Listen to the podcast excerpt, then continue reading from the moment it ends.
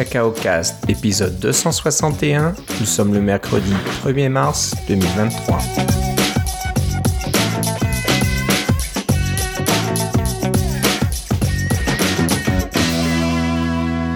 Bonjour et bienvenue à tous dans ce nouvel épisode de Cacao Cast. Comme d'habitude, Philippe Casgrain est avec moi. Comment ça va, Philippe? Ouais, ça va pas trop mal, Philippe. On a, on a, euh, des, relents de printemps ici, mais aussi on a des, euh, les impôts qui s'en viennent. Ça vient en même temps.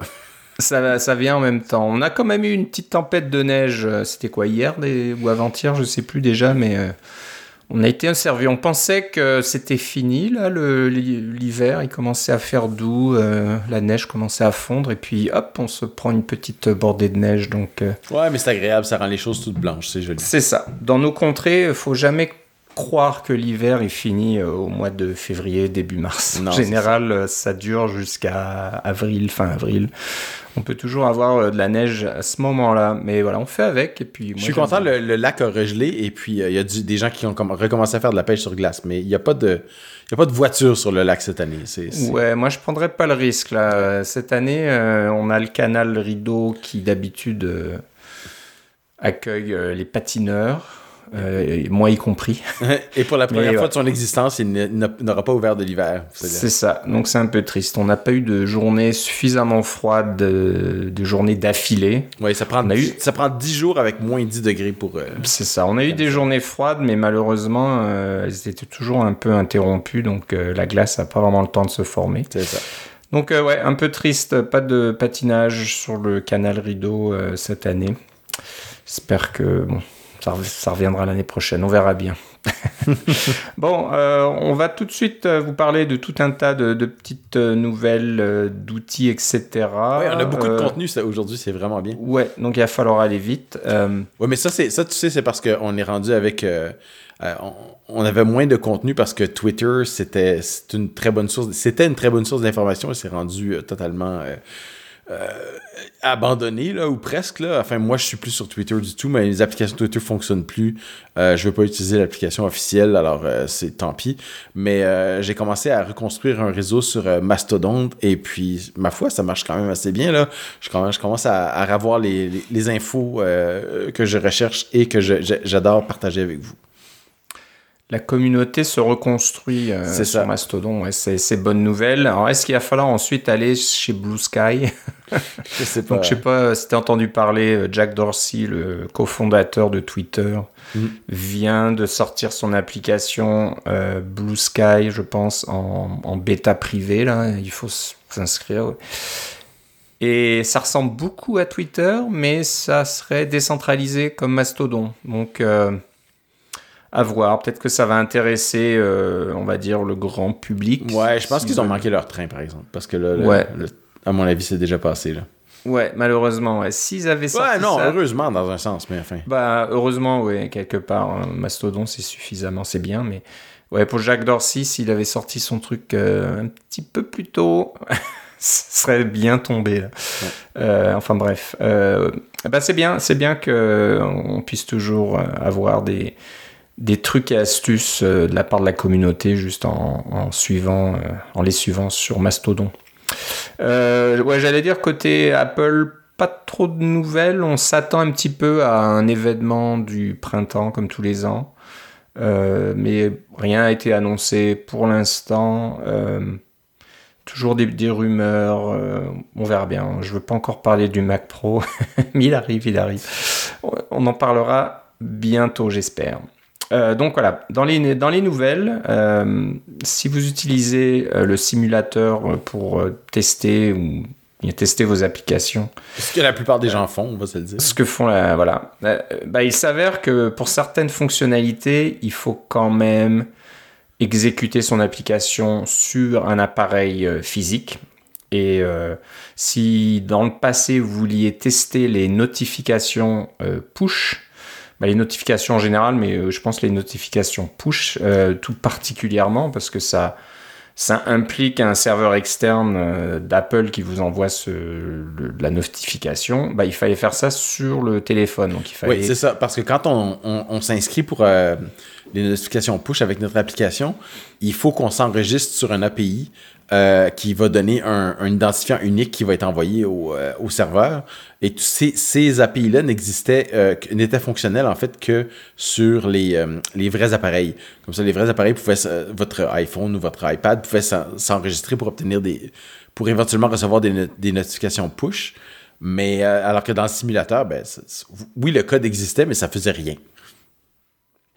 C'est ça. Donc, euh, alors ça demande quand même un Mac récent avec euh, la puce T2, la fameuse puce euh, de sécurité. Parce que, voilà, Apple, ils ont bien raison, ne veulent pas qu'on puisse abuser des notifications push et qu'on puisse avoir un peu accès à l'infrastructure et faire un peu ce qu'on veut là-dedans. Donc euh, ça fonctionne dans le simulateur, mais si vous êtes sur un Mac avec une puce T2, parce que ça crée un fameux token encrypté ou quelque chose comme ça qui, qui non c'est pas qu'il est encrypté c'est juste que c'est un, un, un token particulier qui une chaîne une chaîne de caractères hexadécimales qui identifie cet appareil là et le normalement un appareil se retrouve sur le réseau euh, de Internet euh, est, enregistré chez Apple comme étant un appareil, euh, un iPhone ou un iPad. Et là, dans leur base de données, quand ils reçoivent une notification pour un, votre serveur envoie au serveur d'Apple, tiens, cet appareil-là, avec cette chaîne hexadécimale-là, envoie-lui ce petit message. Eh bien, eux autres, ils passent à travers leur serveur, ils trouvent quel appareil c'est, euh, parce que nous, on ne le sait pas. On a, en tant quand on envoie les notifications, on, a juste un bout de code hexadécimal qui identifie l'appareil. Euh, eh bien, euh, ça, c'était... Quand c'était un simulateur, c'était c'était inutile d'essayer de, faire suivre. Mais maintenant, le système d'exploitation, comme tu dis, avec la puce qui a la puce T2, donc un truc, un ordinateur avec la puce T2, a les, euh, les, capacités pour pouvoir s'inscrire dans le serveur d'Apple et donc recevoir ces notifications-là dans un simulateur. C'est plus facile de tester les, trucs dans un simulateur que de les tester dans un appareil. Tout va un petit peu plus vite. Euh, mais euh, j'étais agréablement surpris de voir que ça va fonctionner. Puis ça tombe à point pour moi parce que je, je suis en train de développer une petite application qui va utiliser beaucoup les notifications push. Bah, ça tombe à point nommé. Alors, je ne sais pas si euh, ça va être la même chose pour euh, StoreKit et compagnie. Je sais qu'il y a d'autres API euh, qui nécessitent aussi d'être testés sur des, appareils physiques. mais bon, je pense que c'est sur la bonne voie. Si, Apple peut-être commence à, à, mettre ça en place sur des Apple, sur des, des Mac, pour les notifications en push, peut-être qu'ils vont après, après, faire un petit peu tout le reste comme ça. On verra bien. Donc euh, c'est la bonne direction. Donc euh, bah, dans, les notes d'émission, on va vous mettre le lien sur le, petit message sur Mastodon euh, de Rinsi, pardon, Rinsuki. Alors, je sais pas trop qui c'est. Tu connais peut-être toi? Non, je l'ai juste vu passer parce que c'était une réponse à une question que quelqu'un avait posée. Ah, ok un certain, vous, aurez la suite, vous aurez la suite sur Mastodon. Mais, euh, mais en, gros, ce que ça veut dire, c'est que vous utilisez les API de, de, notification dans le simulateur sur un, euh, sur un appareil avec T2, donc ça prend une plus M1, euh, ça va, ou M2, ça va fonctionner. C'est ça. Donc d'après ce que je comprends, c'est soit un Apple Silicon qui a la, technologie T2 intégrée, là, ou alors un, un, Mac Intel qui a la puce T2. C'est ça, c'est ceux qui ont Touch ID généralement. Ouais, c'est ça. Mm. Voilà, donc euh, bah, c'est bien pratique. Euh, ouais, comme je disais, j'espère que c'est le, le début d'une tendance chez Apple de, de pouvoir euh, permettre aux développeurs de tout tester dans, dans, le navigateur et plus de trop s'embêter. Dans le simulateur, tu veux dire? Oui, dans le simulateur. Parce que dans le navigateur, ça. Toutes les applications, mais des applications web maintenant. Ouais, ouais, bah, Fini les applications natives. On va revenir euh, au plan initial de Steve Jobs quand il a introduit l'iPhone, c'est de faire voilà, des, des, applications web. Euh, on va parler maintenant d'une euh, petite librairie qui permet de, j'imagine, faciliter la vie aux développeurs quand ils veulent développer des applications multitâches en Swift. C'est ça Oui, c'est ça. Alors, toutes les nouvelles fonctionnalités de Swift, on parle de async, await, etc., ce, genre de euh, euh, sendable, etc. Euh, il y a toutes sortes de nouveaux... de nouvelles façons de faire, de, nouvelles structures, de nouvelles annotations, on va dire, pour, les, pour votre code à compiler. et des fois, c'est, on n'est pas trop sûr de comment ça fonctionne ou on est nouveau. C'est le fun d'avoir une petite librairie qui vous présente ça de façon peut-être un peu plus conviviale jusqu'à temps que vous l'utilisiez euh, l'utilisez bien vous-même. Et ça, euh, c'est ce que j'aimais beaucoup de, de cette petite librairie euh, qui s'appelle Concurrency Plus. Donc, c'est simplement des trucs simples pour vous aider à utiliser les fonctionnalités du langage. Et, et pour vous bien vous les expliquer. Là, par exemple, euh, un truc, par exemple, euh, comme euh, Relax Dispatch Queue. Alors, on a souvent utilisé, quand on fait du code multitâche, on a souvent utilisé les dispatch queues. mais si vous utilisez des dispatch queues avec des, des trucs qui sont sendable, parce que vous utilisez Combine ou des choses comme ça, vous allez vous rendre compte qu'il y, a toutes sortes de limites qui existent qui vous empêchent de, ben, de vous tirer dans le pied d'un côté, mais qui aussi peuvent sembler un peu arbitraires. Alors, quand on utilise Relax Dispatch Queue, tout est plus simple et ça fonctionne plus comme on s'y attendrait. Euh, et il y a toutes sortes de choses euh, pour euh, les, tasks. par exemple, quand vous voulez passer du code synchrone à du code asynchrone, des choses comme ça, des petites choses qui sont un peu plus simples pour vous pour avoir des, ce genre de code asynchrone-là. J'aimais bien le fait que c'était une petite librairie en Swift avec des, petits utilitaires qui nous aident à programmer. rien de bien, bien sorcier, mais toujours intéressant de voir comment les gens le, euh, résoudre ses résolvent ces problèmes dans leur propre code. Ouais, non, c'est intéressant. C'est surtout que ça, je pense, ça, ça élève un petit peu le niveau d'abstraction. Là, c'est, ça fait du code un peu plus agréable à lire, un peu plus euh, concis, on va dire, sans, sans trop de de trucs techniques. Donc, euh, moi, je trouve que c'est le, genre de, librairie qui a sa place dans Swift UI quand on veut avoir quelque chose d'assez propre, euh, d'assez euh, fluide et facile à lire, facile à, comprendre, d'avoir ce genre de librairie au lieu de. Par, exemple, si vous utilisez Task, alors moi, dans mon, dans mon code, j'utilise souvent Task pour pouvoir lancer des tâches asynchrones. Mais si vous en lancez trois de suite, euh, l'ordre dans lequel elles vont être exécutées est arbitraire, n'est pas déterminé par vous, ça peut être déterminé par le processeur, ça peut être déterminé par le, le, le, scheduler, etc. dans votre, dans votre programme. Mais il y a une petite extension qui s'appelle ordered qui vous permet de dire que bon, la première qui est déclarée et qui est exécutée, c'est la première. La première qui est déclarée, c'est la première qui va être exécutée. La deuxième qui est déclarée, ça va être la, deuxième qui est exécutée, etc. C'est trucs simples, mais euh, qui peuvent être très pratiques. Ouais, ouais. Et bon, il y a, d'autres euh, petites fonctionnalités un peu plus complexes ensuite là pour faire du appeler des interfaces XPC, j'imagine, entre processus, etc. Donc ça, se complique un petit peu, mais j'imagine que c'est plus simple que de, le faire euh, avec les, API euh, de base. Ouais, XPC n'est pas vraiment conçu pour fonctionner avec, des, avec les extensions asynchrones, mais avec ça, on simplifie la vie. C'est ça.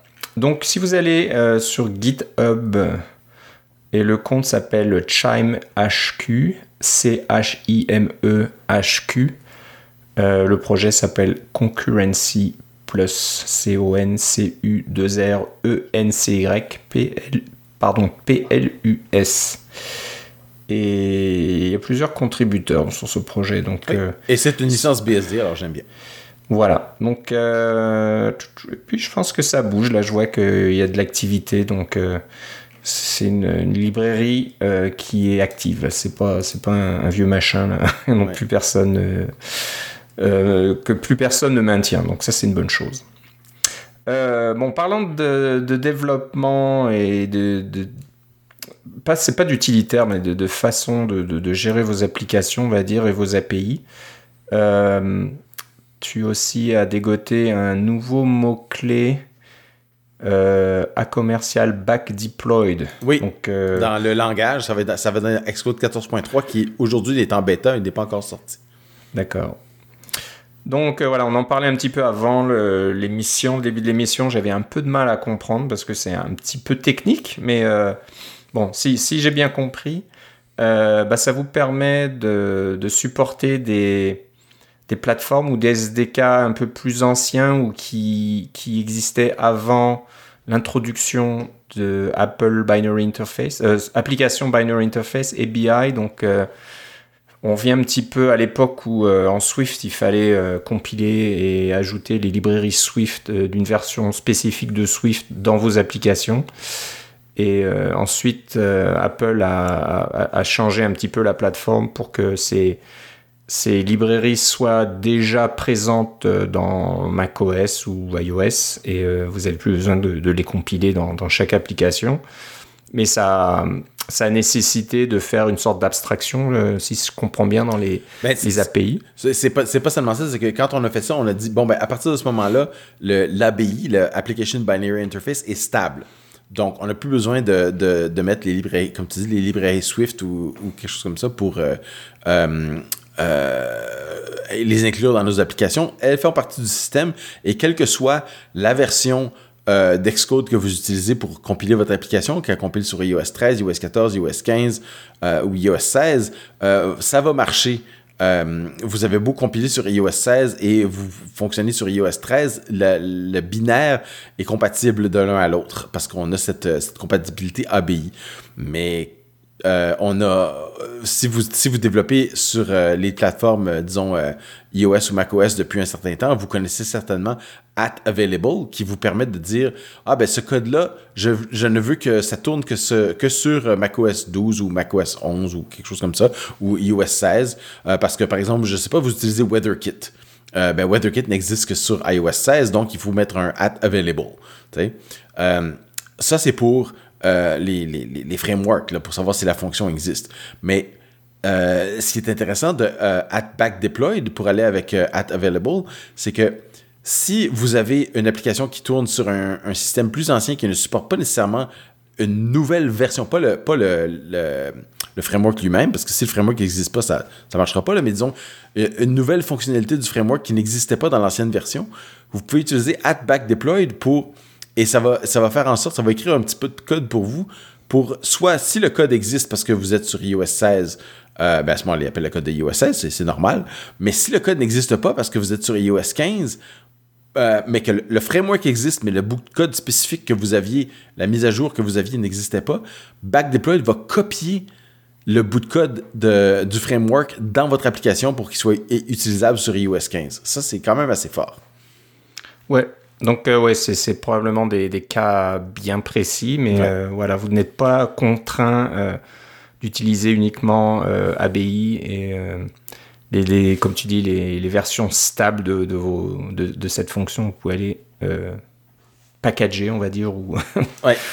ou ajouter le, cette fonction qui n'est pas dans l'ABI dans votre application.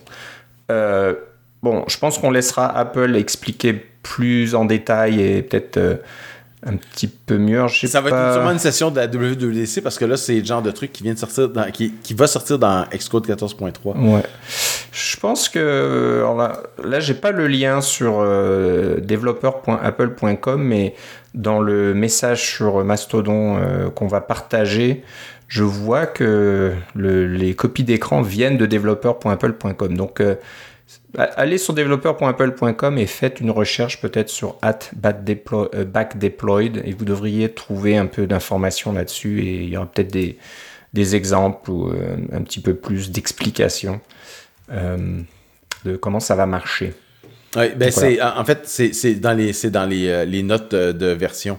Oh. Je peux te mettre le lien. La version bêta, peut-être. Oui, c'est ça. Je vais mettre le lien dans les. On va l'avoir dans les notes de l'émission. Ok, donc euh, voilà, vous pourrez trouver ça dans les notes de l'émission. Euh, dans votre euh, lecteur de balado, voilà, Philippe, tu viens juste le mettre en, en, direct dans nos notes, donc ça sera dans les notes de l'émission. Ou sur cacaocast.com, comme d'habitude.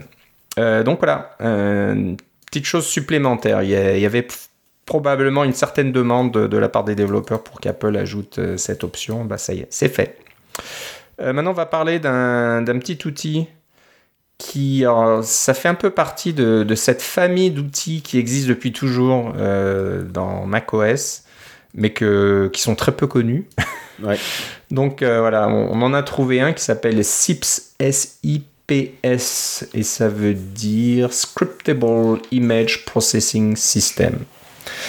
donc c'est assez rigolo parce que quand on va sur le lien qu'on va vous partager, euh, ça commence par euh, parler de chat GPT. c'est un peu inquiétant, Gérard, à ça, ça commence, on commence à le voir un petit peu partout ce truc-là.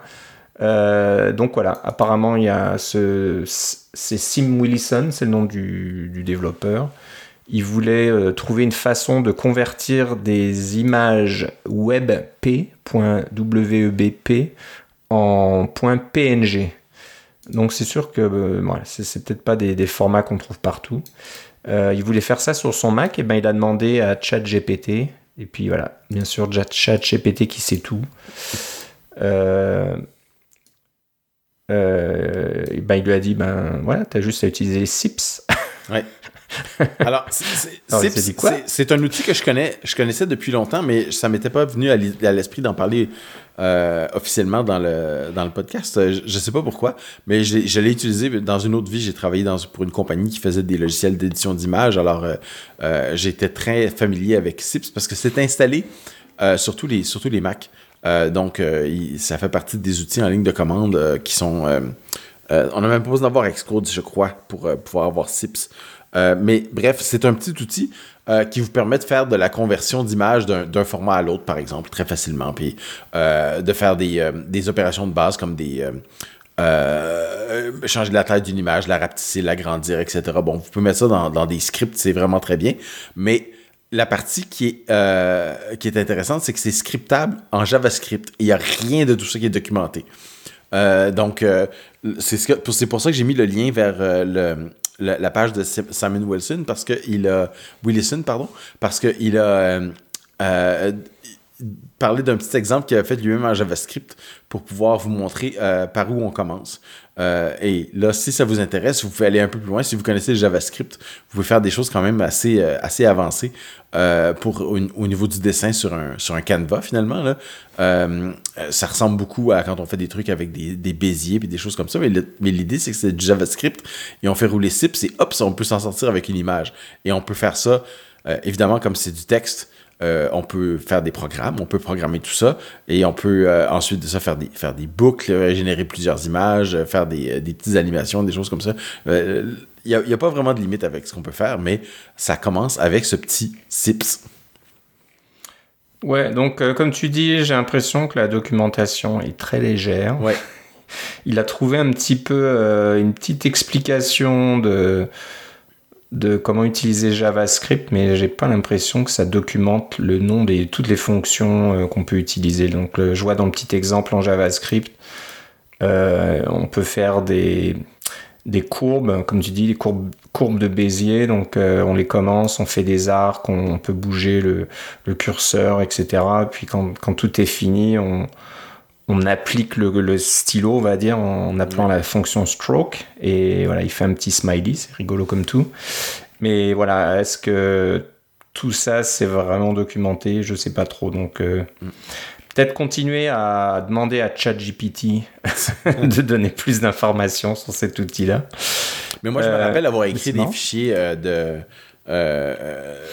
en, ligne de commande pour faire du, scripting, de, modifier, de créer des, icônes d'application parce qu'on tu as ton icône de base, de, disons, de 1024 par 1024 pixels, puis tu vas avoir des différentes versions en différentes grandeurs. J'avais utilisé SIPS pour pouvoir faire ça et que ce soit scripté, donc c'était pas euh, euh, une chose, euh, j'avais pas besoin de mettre toutes les versions de mon icône dans le, mon système de contrôle des versions, elles étaient générées automatiquement par SIPS.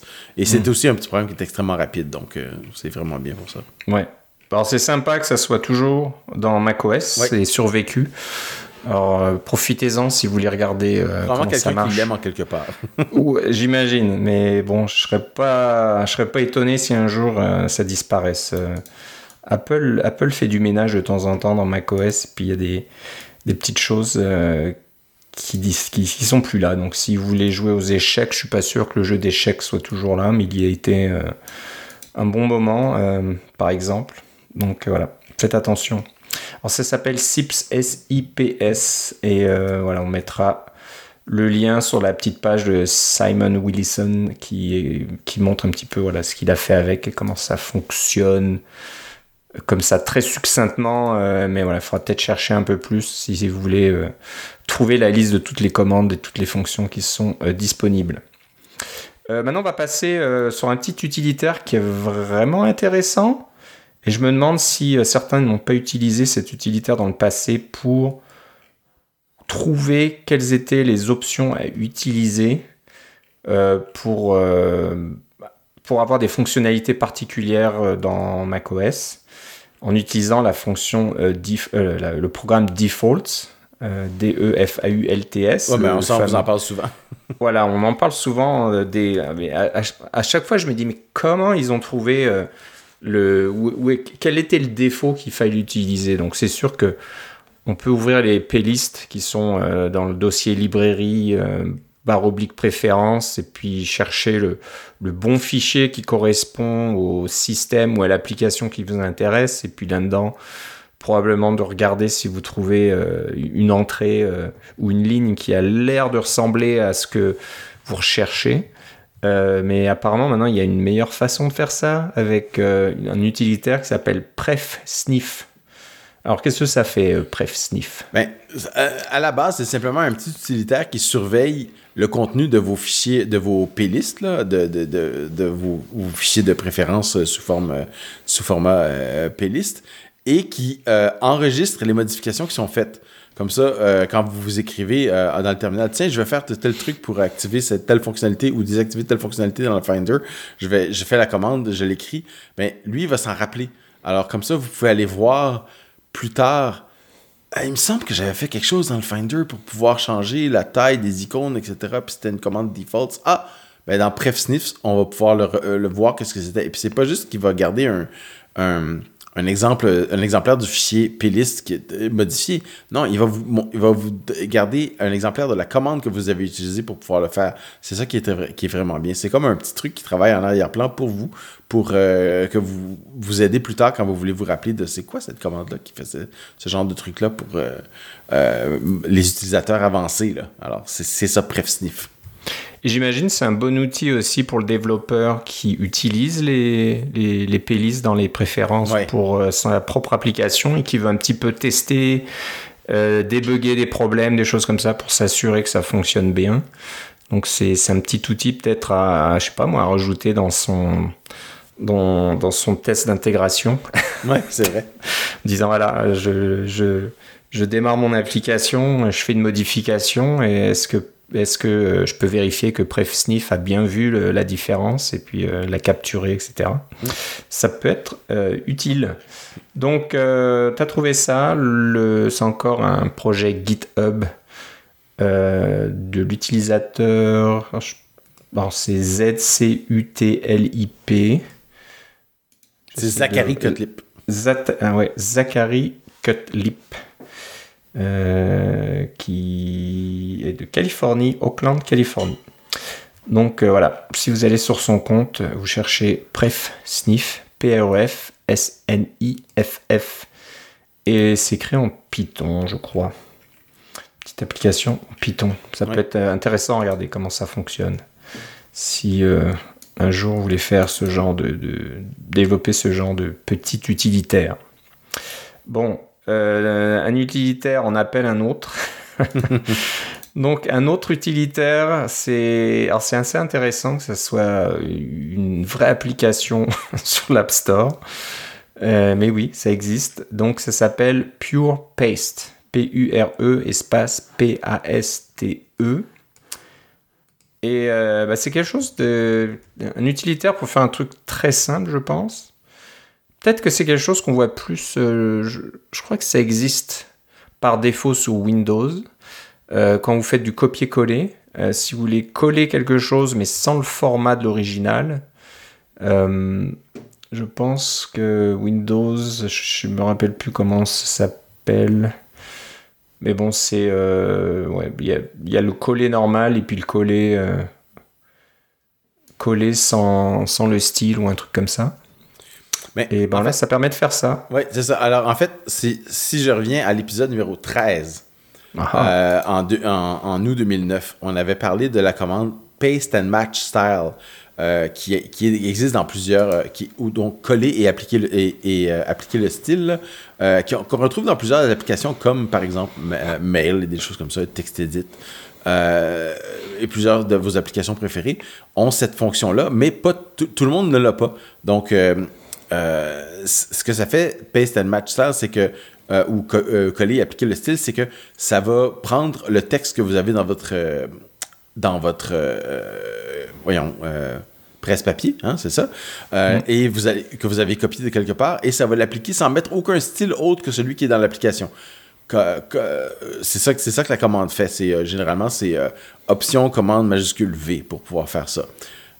mais là, avec Pure Paste, ce que ça fait, c'est que ça va carrément dans votre presse-papier, à la version électronique de votre presse-papier, et ça, assure que le, la première chose qui va sortir quand on demande de coller du texte, c'est le texte sans aucun artifice.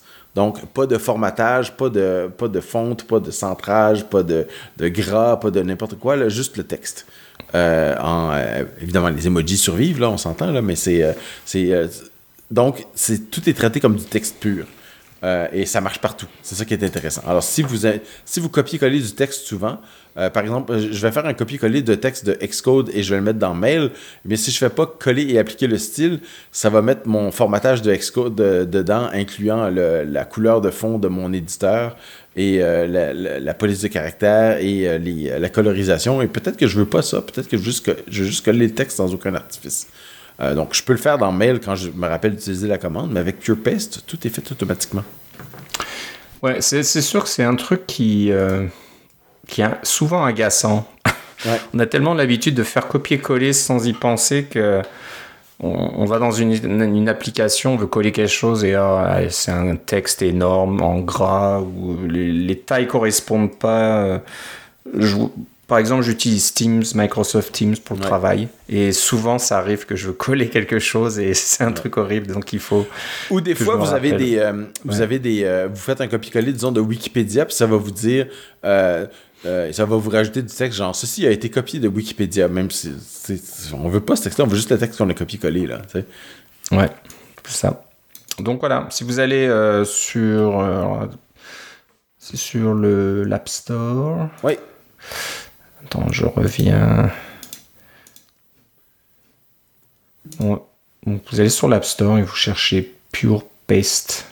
Et les développeurs s'appellent Sindre Sordu. Sors désolé si je prononce mal le nom de, ce développeur, mais euh, voilà. C'est une jolie petite icône en plus, euh, avec des petites fleurs. C'est très sympathique. Et c'est complètement gratuit. Je pense pas est gratuit. Il n'y a pas d'achat intégré, de trucs comme ça. Non. Vous ne pouvez coller que trois fois, puis après il faudra payer. Euh, ça. serait un petit peu embêtant. Euh, Sorus, c'est ça. Alors, Sindre, S-I-N-D-R-E, euh, et le nom de famille S-O-R-H-U-S. Voilà, mm. c'est le nom du développeur. qui a du 4.8 sur 5. Donc c'est ce genre de petit utilitaire qui trouve son public et qui est bien, bien pratique.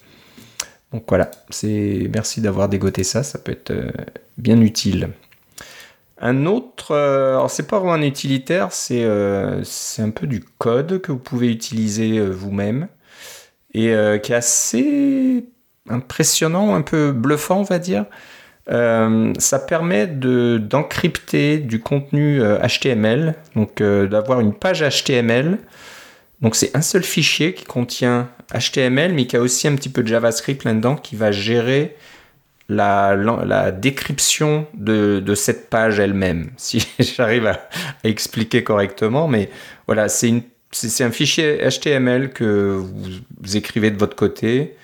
Euh, je ne sais pas trop comment. Voilà, on ajoute le, le code JavaScript. Euh, il faut peut-être faire un petit quelque chose euh, pour la création du fichier, je pense qu'il y a une commande encrypt qu'il faut utiliser.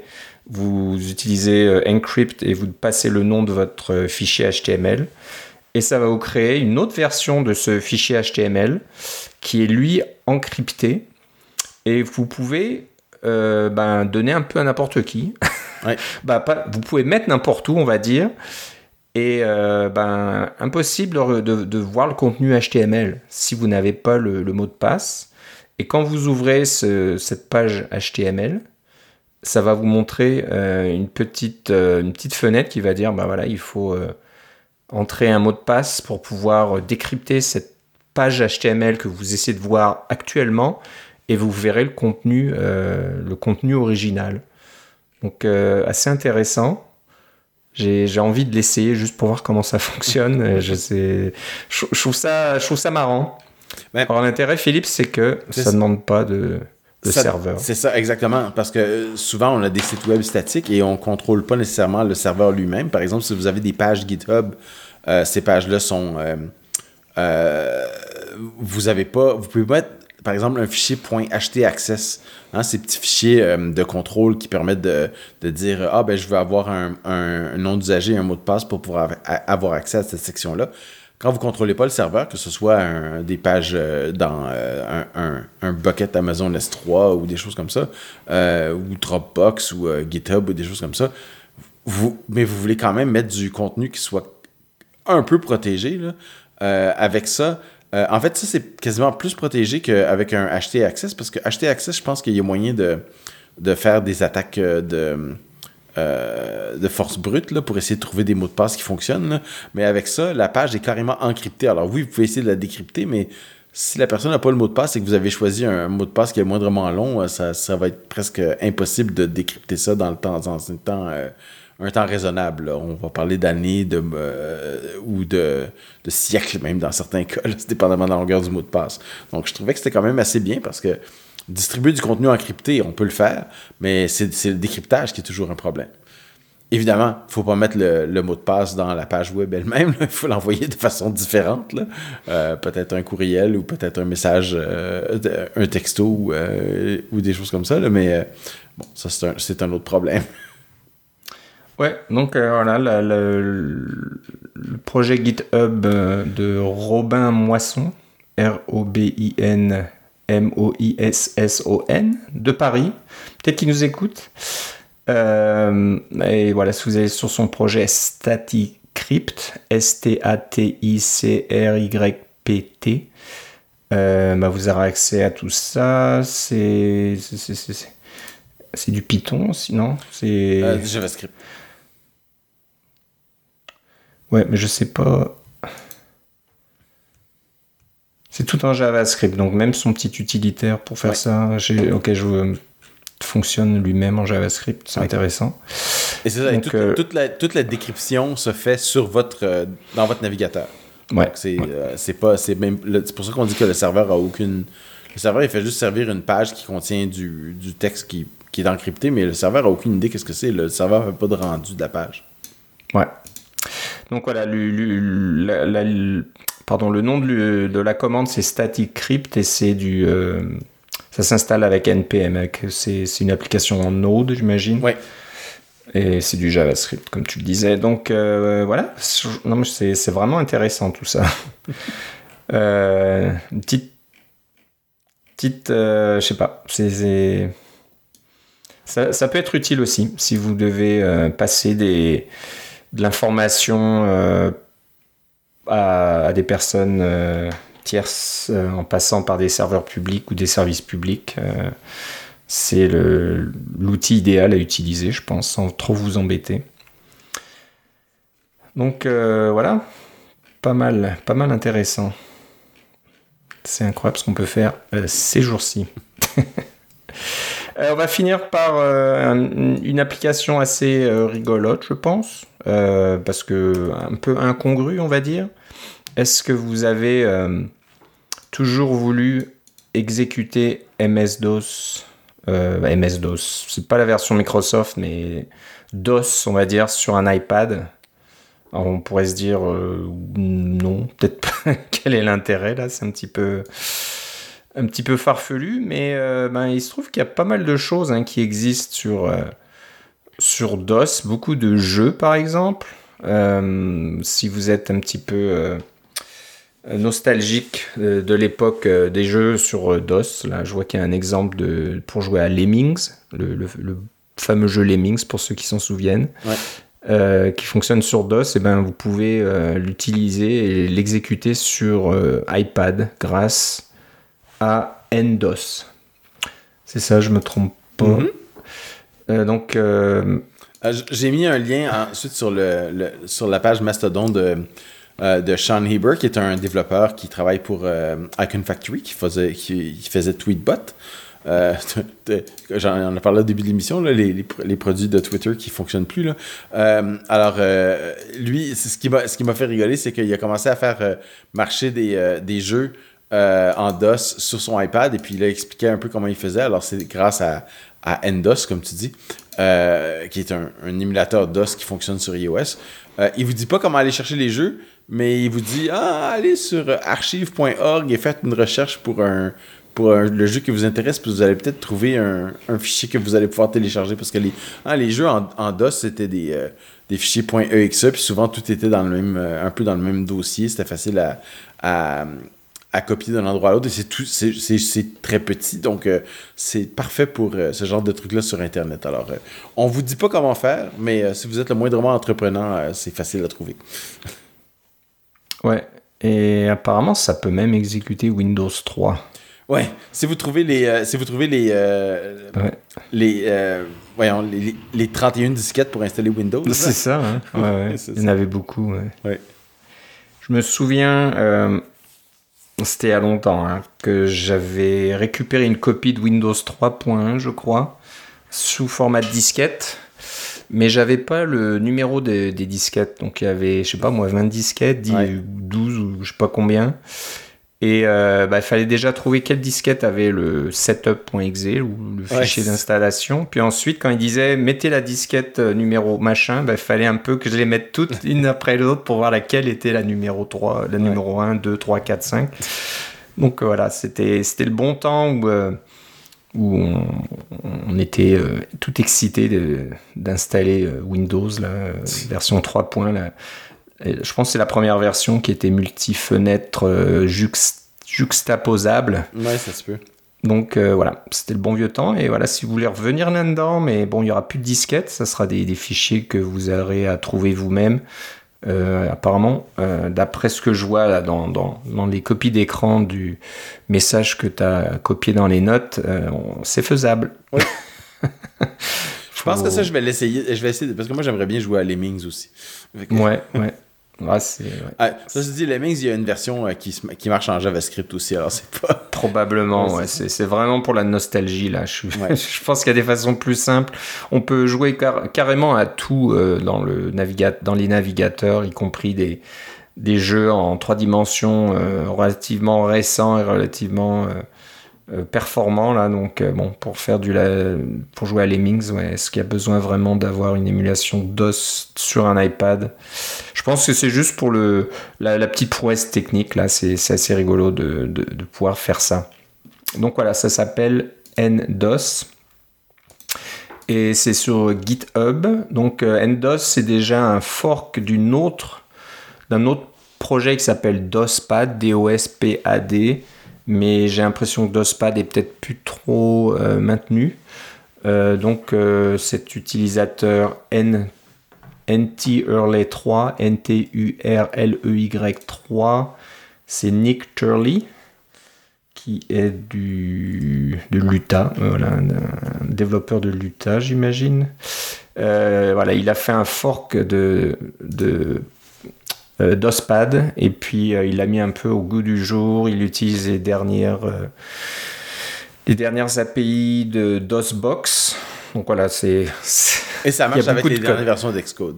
Ouais, donc voilà, c'est assez, c'est plus, plus récent et puis apparemment il y a des, des patchs et des, des, des petites mises à jour. Donc voilà, si vous voulez utiliser ça, utilisez NDOS plutôt que DOSPAD.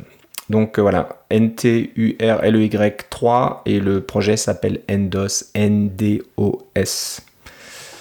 Bah voilà, euh, on a fait le tour de, ce qu'on avait à dire aujourd'hui. Euh, donc voilà, pas mal de petites bricoles.